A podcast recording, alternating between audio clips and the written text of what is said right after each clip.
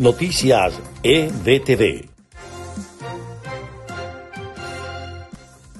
Este es el resumen de Noticias EBTV en podcast. A continuación, las informaciones del día martes 6 de octubre. Les estaremos acompañando Freddy Machado y Susana Pérez. Comenzamos.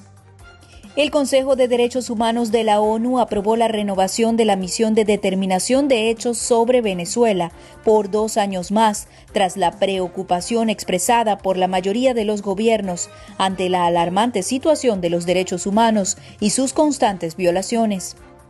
Durante esta discusión en el Consejo de Derechos Humanos, la Unión Europea condenó la represión en Venezuela. Señalan que se requiere cumplir con las recomendaciones de la oficina de Michelle Bachelet. Denuncian que la situación en el país es grave.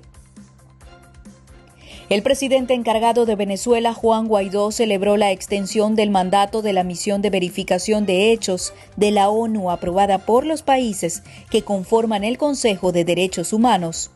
De acuerdo a información publicada por el diario El Tiempo de Colombia, habría sido congelada la extradición de Alex Saab y las autoridades están en alerta por posible plan de fuga del testaferro de Nicolás Maduro. La PDVSA de Maduro despachó dos tanqueros más para entregar exportaciones en medio de sanciones. Armadores y operadores navieros ya no quieren tocar puertos venezolanos. Y en notas de Estados Unidos, el Departamento del Tesoro de Estados Unidos nuevamente extendió la vigencia de la licencia general 5D para proteger a Citgo, filial de PDVSA en ese país. La compañía estará protegida de los tenedores de bono que intentan embargar las acciones de la refinería hasta el 19 de enero de 2021.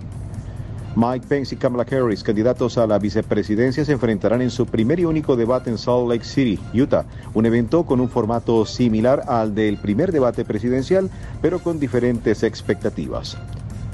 El gobernador de Florida, Ron DeSantis, extendió el plazo para el registro de votantes en el estado luego de que el sistema estatal colapsó en la víspera justo antes de la fecha límite para la inscripción. El presidente de Estados Unidos, Donald Trump, no muestra síntomas de COVID-19 tras su primera noche en la Casa Blanca después de haber salido el lunes del hospital militar en el que estaba ingresado, informó su médico personal.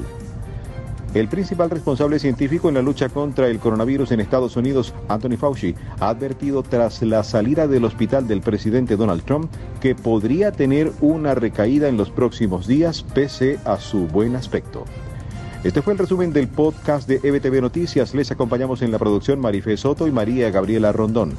En la narración Susana Pérez y Freddy Machado. Sigan conectados a nuestra programación a través de la página www.ebtvmiami.com y en las redes sociales con nuestro usuario arroba ebtvmiami. Hasta una próxima oportunidad. Noticias EBTV.